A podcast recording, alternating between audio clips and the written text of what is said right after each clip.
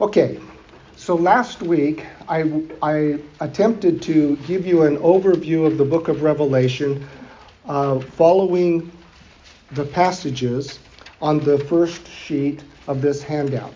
We got down through Revelation 11, and I want to pick up after that. So, as you can see, this is a, a very simple outline introduction, and then we read verses 5b and 6 of chapter 1 and 17b and 18. Then just, you know, uh, recognizing that I'm skipping a lot of uh, text, but in chapters 2 and 3 we have the letters to the seven churches. We read from chapters 4 and 5. We, uh, we again are just uh, moving quickly over the seven seals, the, the six trumpet judgments, and then in chapter 11, we read about the seventh trumpet judgment. Now we're ready to start with chapter 12. So turn with me, and uh, um, I'm using the English Standard Version. So the wording may be different from your version some of these passages, um, and I, in fact, I turned to my wife this morning and said, you know, I really ought to read the whole book. And that would give us the overview, right? that would give us a, a, an appropriate overview of the book. And she said, well, didn't Ken Jackson try that in our church back in Nebraska years ago? And he did. And as we remembered, uh, it didn't really go over very well. and Sixto's kind of going sideways. Um, and you know why? Because we don't regularly practice that. But think first century Christianity and oh, a new letter from Paul, or here's one from Peter, or look at this. John finally wrote a gospel. Let's read it. And so somebody would read it through the whole, you know, read the whole gospel at one sitting. Hmm. Wow. Most people couldn't read, probably. Or it, it was nice to have a, you know, a, a gifted reader do that for them. Okay, so, but I—I'm not going to read all of it.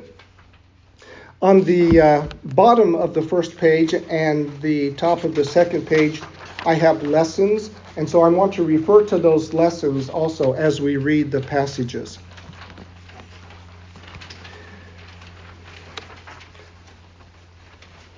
The best thing in my humble opinion, that you will hear in church is the reading of God's Word.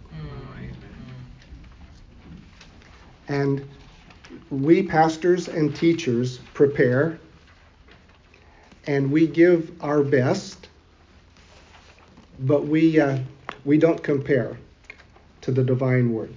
Okay, and I'm going to read the whole chapter here um, boy, be, before I do that, just turn to page two of the handout. and you'll notice the legend there. I have three abbreviations. We have here an, ex, uh, an explanatory vision. Chapter 12 is, is an explanatory vision, EV. Okay, so we understand that John is receiving revelation, and he's, he is now receiving a vision that will explain a broad truth in terms of, um, dare I say it, the canonical drama, the conflict, the spiritual conflict that's, uh, that's in process in uh, John's day as well as in our day. And a great sign appeared in heaven a woman clothed with the sun, and with the moon under her feet, and on her head a crown of twelve stars. She was pregnant and was crying out in birth pains and the agony of giving birth. And another sign appeared in heaven. Behold, a great red dragon with seven heads and ten horns, and on his heads seven diadems. His tail swept down a third of the stars of heaven and cast them to the earth. And the dragon stood before the woman who was about to give birth, so that when she bore her child, he might devour it. Intriguing vision, isn't it? Mm. Wow. She gave birth to a male child, one who is to rule all the nations with a rod of iron. But her child was caught up to God, to his throne.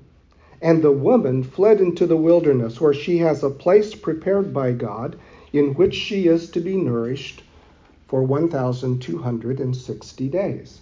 Mm. Now, war arose in heaven. Michael and his angels fighting against the dragon, and the dragon and his angels fought back. But he was defeated, and there was no longer any place for them in heaven. Notice how often the words thrown down appear now in the next several verses. The great dragon was thrown down, that ancient serpent who is called the devil and Satan, the deceiver of the whole world. He was thrown down to the earth, and his angels were thrown down with him. And I heard a loud voice in heaven saying, Now the salvation and the power and the kingdom of our God and the authority of his Christ have come. Whew. Wow. And I think the whole world, you know, can, can breathe a sigh of relief for the accuser of our brothers has been thrown down, who accuses them day and night before our God. And they have conquered him by the blood of the Lamb and by the word of their testimony, for they loved not their lives even unto death.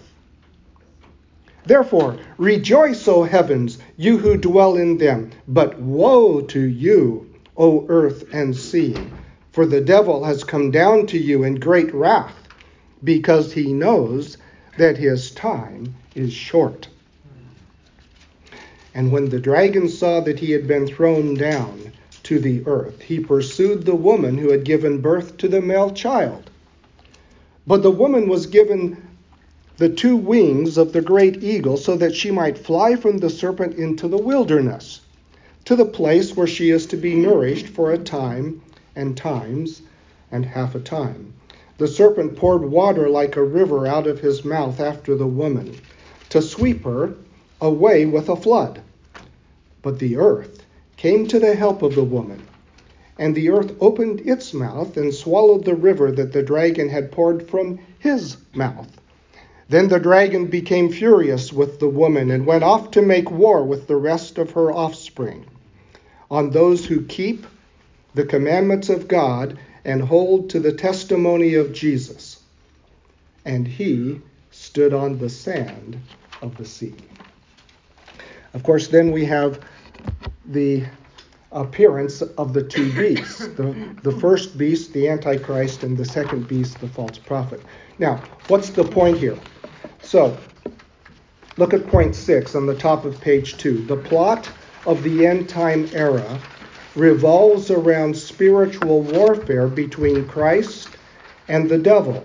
The chosen people will be tested on the battlefield. How's your armor? Is your armor ready? Mm, You know, we're in the battle. Now, this is speaking of a future battle, but the battle is ongoing. It, it has uh, been ongoing since the Garden of Eden. And we have been provided with armor and we need to be ready. We need to use the armor in our warfare with our enemy, the enemy of our Christ, the enemy of our God.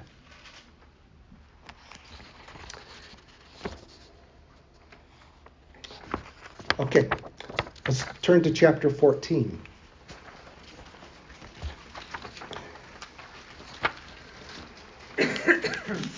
we have the lamb and the 144,000 spoken of there. Um, it, it's hard to not read all of this, but let's pick up the reading at verse 6. Then I saw another angel flying directly overhead with an eternal gospel to proclaim to those who dwell on earth, to every nation and tribe and language and people. And he said with a loud voice, Fear God and give him glory, because the hour of his judgment has come, and worship him who made heaven and earth, the sea, and the springs of water. Another angel, a second, followed, saying, Fallen, fallen is Babylon the Great, she who made all nations drink the wine of the passion of her sexual immorality. And another angel, a third, followed them, saying with a loud voice, If anyone worships the beast and its image and receives a mark on his forehead or on his hand, he also will drink the wine of God's wrath, poured full strength into the cup of his anger. And he will be tormented with fire and sulfur in the presence of the holy angels and in the presence of the Lamb. And the smoke of their torment goes up forever and ever, and they have no rest day or night. Whoop, I missed that. Um, yes, these worshippers of the beast and its image, and whoever receives the mark of its name. Here is a call for the endurance of the saints, those who keep the commandments of God and their faith in Jesus. And I heard a voice from heaven saying, Write this Blessed are the dead who die in the Lord from now on. Blessed are the martyrs. Blessed indeed, says the Spirit, that they may rest from their labors, for their deeds follow them. You may have heard uh, the, that verse used at a funeral service or a celebration of life service. Blessed indeed that they may rest from their labors, for their deeds follow them. Look at point seven. The people of earth will be given a gospel invitation to fear God and not defect to the Antichrist. Christians will persevere through suffering.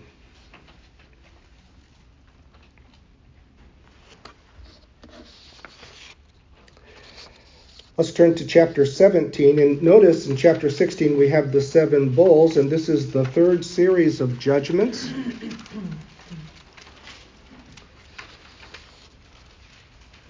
In chapter 17, the great prostitute and the beast are um, described, and we are going to read verses 12 through 14.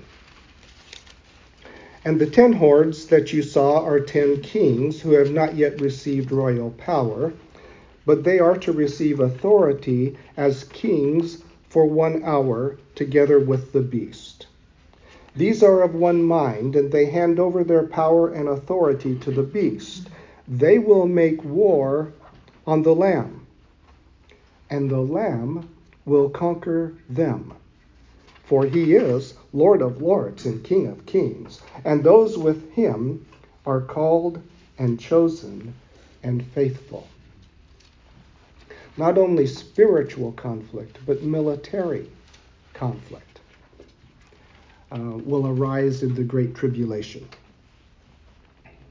So the conflict between Christ, his faithful followers, the Antichrist, and his deceived adherents will include aspects of deserved and misplaced allegiance. Uh, the earth dwellers will have misplaced allegiance in the Antichrist. Uh, there will be legitimate and illegitimate authority. God and Christ have legitimate authority. Uh, mankind and the false uh, prophet and the Antichrist will have illegitimate authority. There will be military battle, there will be victory, and there will be defeat. So, whose colors fly over your heart and your life?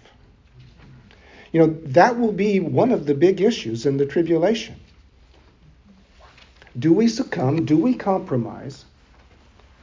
Or do we stand in the shadow of the cross and the open tomb? Do we fly his colors? It will cost. It will cost the people in the tribulation to fly the colors of the Lamb. Do you think that it will, because we're talking about this, but in in real world stuff, maybe the followers of the Antichrist will make it very attractive to follow that path. They'll make it attractive maybe financially or maybe socially or whatever, but the, as Satan does so effectively to us, give us our gold shiny thing, and people will be drawn to it. Exactly, John. And I, I like to use the term fashionable wickedness hmm. because our culture makes wickedness fashionable mm-hmm. and it makes it look right. Mm-hmm. And there's that peer pressure. Um, there's the cultural pressure and all of that, yes. So being prepared is we have to be aware of that, that certainly all that glitters is not gold.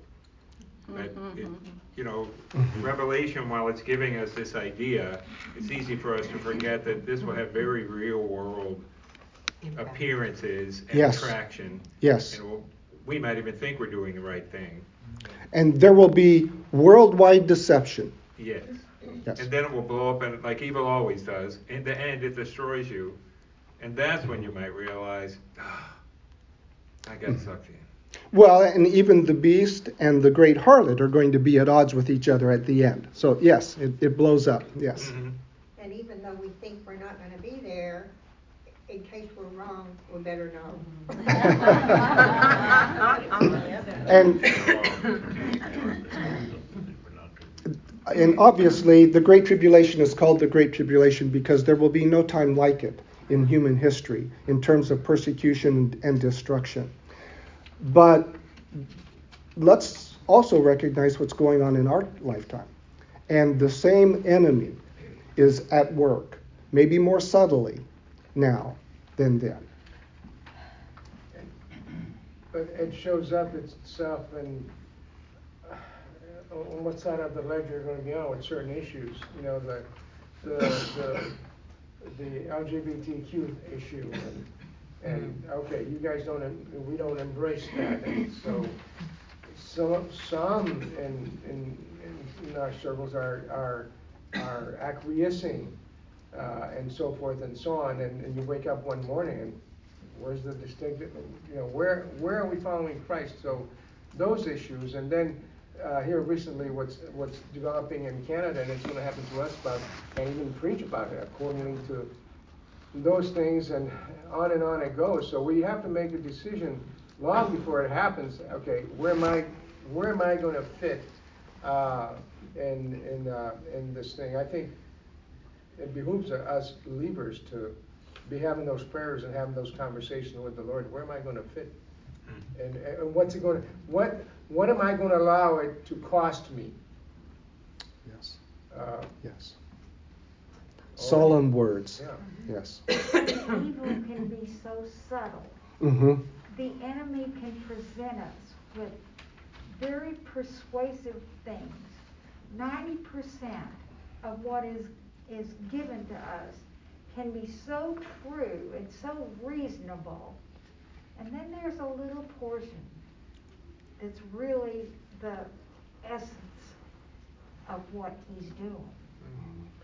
Mm-hmm. It, it, we live in hard times. Yes, and, and so you've got truth, and you have half truth, but a half truth often looks like truth uh, up to a point. Yes. A lot of times it's not even half uh, mm-hmm. A lot of times it's. It, it's the way it's spun, isn't it? It's the way it's presented. And then that that is the the women. Mm-hmm. Yes. As we read these chapters and these verses and things like this, I'm thinking this is Jacob's trouble. Is this not? Yes. Okay, so we're talking we're talking Judaism here, and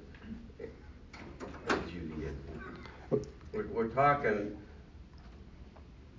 in other words, you use the you use the pronoun we an awful lot. you know, I'm sitting there thinking, wait a minute, I'm in heaven and rapture. You're saying we, we, we, we, we. Th- thank you, Dick. Okay, so yes, and let's be clear about this. I do not think this church age church will be in the tribulation. I think we will be raptured. Amen. Yeah. I think we will be taken out of this world. Christ will come in the air and take his church back with him to heaven.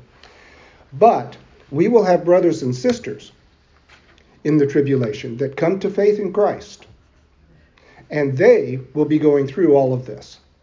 But primarily, isn't this to bring Israel back into, Amen. Did you hear that? Amen. Yes, God will work with Israel. The future is about Israel's restoration.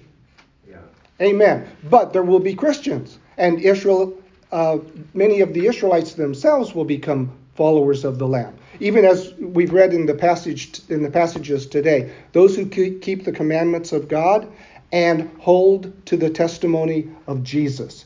So there, we're looking at Jewish people and Christian people, and they are finding mutual faith in God and in Christ in the tribulation. It'll be a remarkable time.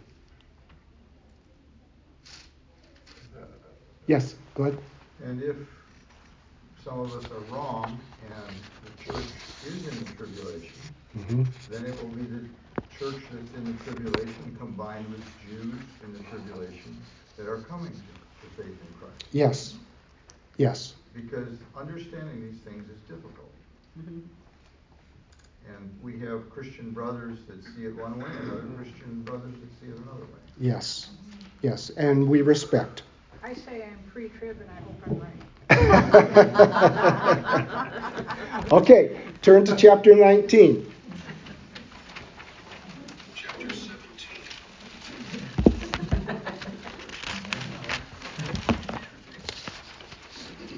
Okay, and once again, I want to read the, all of this.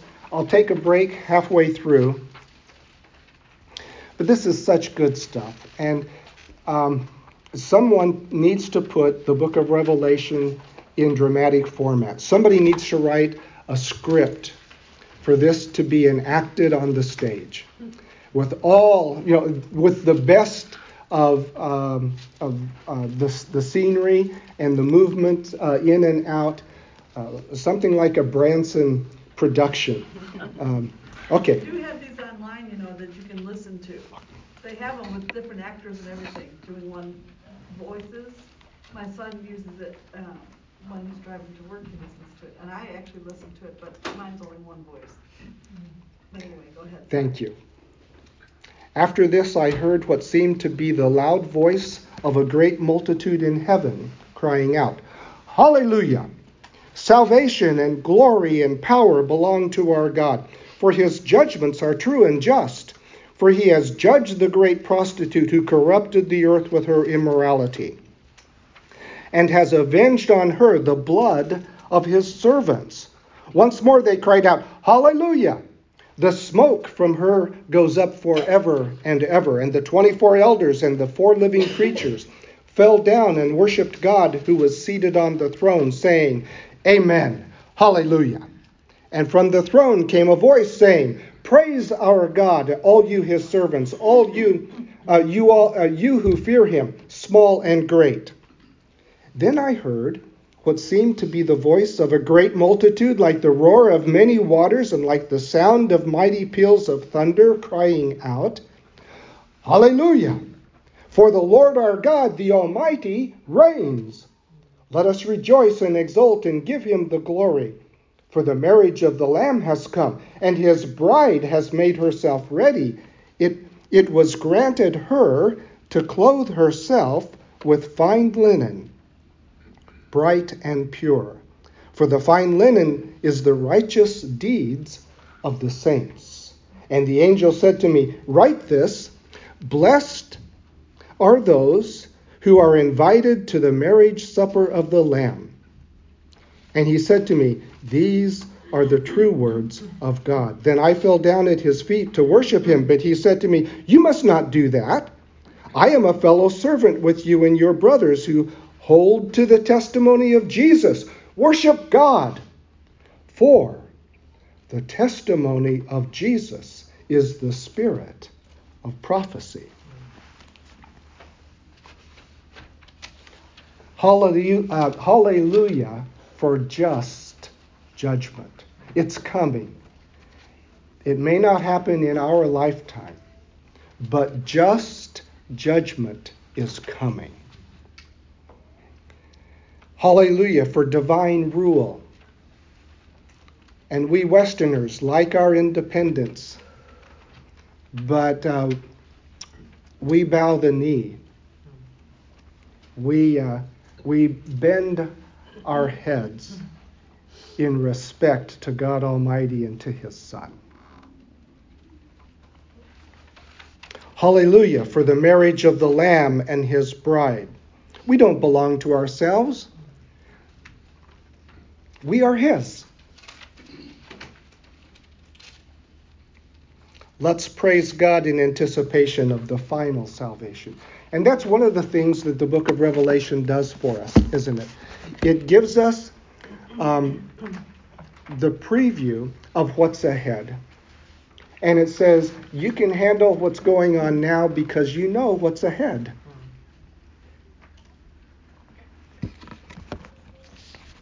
Okay, let's finish this chapter. Then I saw heaven opened, and behold, a white horse. The one sitting on it is called faithful and true, and in righteousness he judges and makes war. His eyes are like a flame of fire, and on his head are many diadems, and he has a name written that no one knows but himself. He is clothed in a robe dipped in blood, and the name by which he is called is the Word of God. And the armies of heaven, arrayed in fine linen, white and pure, were following him on white horses. From his mouth comes a sharp sword with which to strike down the nations, and he will rule them with a rod of iron. He will tread the winepress of the fury of the wrath of God the Almighty.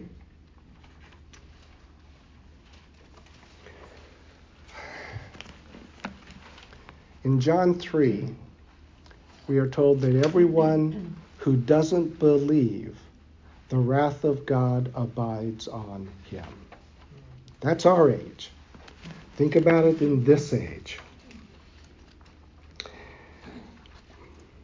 On his robe and on his thigh, he has a name written King of Kings and Lord of Lords. So we know who this is, don't we? On the white horse. Then I saw an angel standing in the sun, and with a loud voice he called to all the birds that fly directly overhead Come, gather for the great supper of God, to eat the flesh of kings. Oh, they haven't done that before. The flesh of captains, the flesh of mighty men, the flesh of horses and their riders, the flesh of all men, both free and slave, both small and great. And I saw the beast, that would be the Antichrist, and the kings of the earth with their armies gathered to make war against him who was sitting on the horse and against his army. And the beast was captured, and with it the false prophet who is in who in its presence had done the signs by which he deceived those who had received the mark of the beast and those who worshipped its image. These two were thrown alive into the lake of fire that burns with sulfur, and the rest were slain by the sword that came from the mouth of him who was sitting on the horse. And all the birds were gorged with their flesh.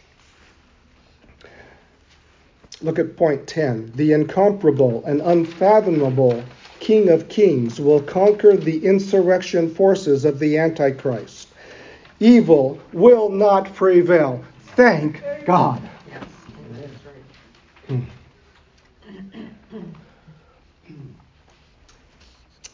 Okay, Satan is bound. Uh, the saints will reign with Christ for a thousand years. There will be a final rebellion. And now we turn to chapter 21. Let's read verses 1 through 8.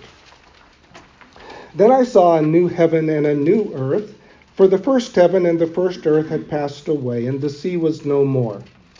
And I saw the holy city, New Jerusalem, coming down out of heaven from God, prepared as a bride adorned for her husband. And I heard a loud voice from the throne, saying, Behold, the dwelling place of God is with man. He will dwell with them, and they will be his people, and God himself will be with them as their God. That's covenant language. We, we see it in the Old Testament. I will be your God, you will be my people, God says to Israel. Now we see it here in the New Jerusalem, the new heaven and the new earth. Covenant language. He will wipe away every tear from their eyes. Death shall be no more. Neither shall there be any mourning, nor crying, nor pain any more, for the former things have passed away. Amen. And he who was seated on the throne said, Behold, I am making all things new. And he said, Write this down, for these words are trustworthy and true. And he said to me, It is done. I am the Alpha and Omega, the beginning and the end. To the thirsty, I will give from the spring of the water of life without payment.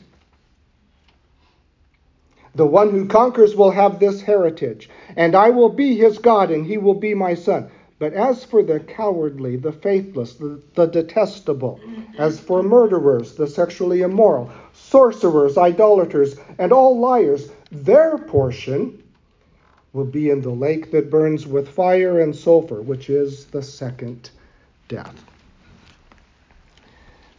God will make all things new, including the ongoing reward for the faithful and punishment for the unbelieving. This is real, folks. This is real. We've already read in the book of Revelation that people will suffer in the presence of the holy angels and of the Lamb. This is real. It's sobering, isn't it? Okay, chapter 22, and a few verses there. Verse 7 Behold, I am coming soon. Blessed is the one who keeps the words of the prophecy of this book. And then down to seven uh, to verse 10 through 17. The angel said to me, Do not seal up the words of the prophecy of this book, for the time is near. Let the evildoer still do evil, and the filthy still be filthy, and the righteous still do right, and the holy still be holy. What's going on here? He's saying, Man, the time is coming. It's it's right now. There's no time to change. Behold, I'm coming soon, bringing my recompense with me to repay each one for what he has done. I am the Alpha and the Omega, the first and the last, the beginning and the end. Blessed are those who wash their robes, so that they may have the right to the tree of life, that they may enter the city by the gates. Outside are the dogs and sorcerers and the sexually immoral and the murderers and idolaters and everyone who loves and practices falsehood. I, Jesus, have sent my angel to testify to you about these things for the churches. I am the root and the descendant of David, the bright morning star. The Spirit and the bride say, Come. And let the one who hears say, Come. And let the one who is thirsty come. And let the one who desires take the water of life without price. So Christ is coming quickly. Make your decision to believe today. Salvation is free, purchased by grace, but allegiance is costly, sustained by truth and faith. And then point 13 the revelation to John gives timely comfort through Christ to the saints in spite of the horrors of the tribulation. When suffering persecution, any of us in this church age or in the tribulation, focus on Christ, seek Christ. Okay, now look with me at the summary truth.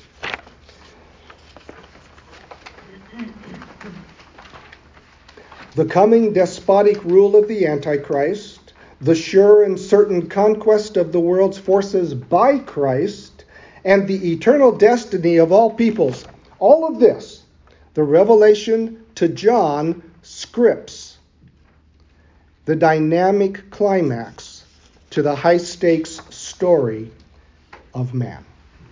In other words, what I'm trying to say, as, as, I understand the book of the Revelation to John, is that this book finalizes world history. It gives us the preview of what will take place at the end of mankind, at the end of this, of this creation. It's a high stakes story, it's a live or die story. Sixto? I, and and uh, in Revelation, at the end of it, we, we see the denouement of, of the two things that, that people, whether they're good or bad people or Christians or whatever, want, have. We all suffer.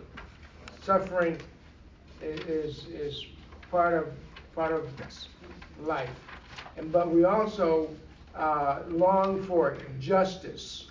We are angered when Yes. Justice isn't prevailing. And here in Revelation, we have it. We have it. The end of suffering, and I always tell people this as well. There's a Revelation point. You know, there's that great white throne. It's it's going to be made correct. So it's the hope that we have. It, it's yes, exactly. Okay, I want to hand out something else. Go ahead, Fred. And if you also would comment on the term "Behold, I come soon," or in some versions, "quickly." Uh, I think you did uh, a few weeks ago, but I think it bears repeating. Some who, uh, those who um, say that pre-trib is uh, position is not true, do so because they say, well, the soon should have come a long time ago and hasn't come. so could you comment on that word soon or whatever it is? We will talk about the word soon um, as we get into the text in chapter one, and we but it's going to be a few weeks before we get there because I'm going to go back and do some introductory materials on the whole book. Um, it means, in, in my estimation, just impromptu here in terms of an answer to you. And maybe somebody else has a better idea uh, and can answer more uh, wonderfully. Uh, I understand the word soon to mean it can happen at any time. It's imminent but it's not on the schedule. And it, God has the schedule. Nobody else has the schedule.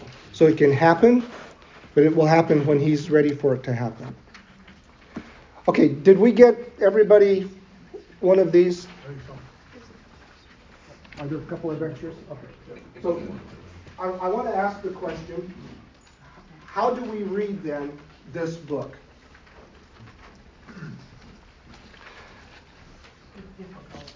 with difficulty. yes, who said that? Linda said that. okay, well, we read it with quickened attention. You know, our our senses ought to just pick up and say, okay, because we're told right at the beginning, you know, blessed is the person that reads and those who hear. And then in each of the seven messages to the to the churches, uh, what does the Lord Jesus say to them? He who has an ear, let him hear. Okay, so we read with quickened attention. We read with awe and worship. When we see God in his, at his throne, when we, when we see Christ, uh, the only one worthy to take the sealed scroll of judgment, uh, when we see all of these things happening, uh, we read with awe. We, we should read with anticipation of victory, which we've talked about, and Sixto just talked about it for us. We read with silent terror for mankind. Chapter 8, I, and I didn't read this to you, but just notice verse 1. When the Lamb opened the seventh seal, there was silence in heaven for about half an hour. You have, you have to ask yourself, why, why does John note that? awesomeness. Uh, the, it, and, wow. and in the Old Testament, what did the prophets say? Let the whole earth be silent. Aha. Uh-huh. God is about to speak. Be quiet. Yes. We ought to read with separation from fashionable wickedness. There's that term. We ought to read with, a, with a, the approval, approval from ourselves toward God's justice. We've talked about that. We ought to read with focus on Jesus. We ought to read with a positive response to the invitation of life in the Lord Jesus Christ. That's how we read the book. In other words,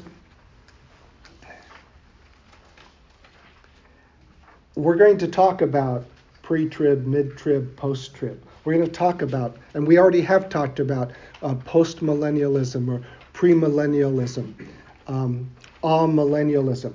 There are all of these scholarly positions as we interpret the scriptures.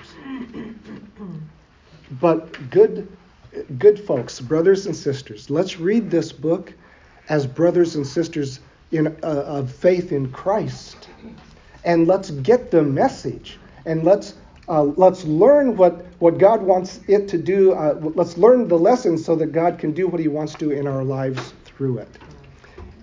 Okay, let's pray.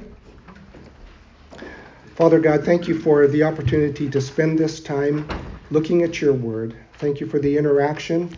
Um, we anticipate again uh, delving more deeply into the text of this revelation. Father, steel our spirits, uh, fortify our souls. Um, help us to be kind and sensitive to people around us, but may we be people of steel in our faith. Thank you for our Lord Jesus.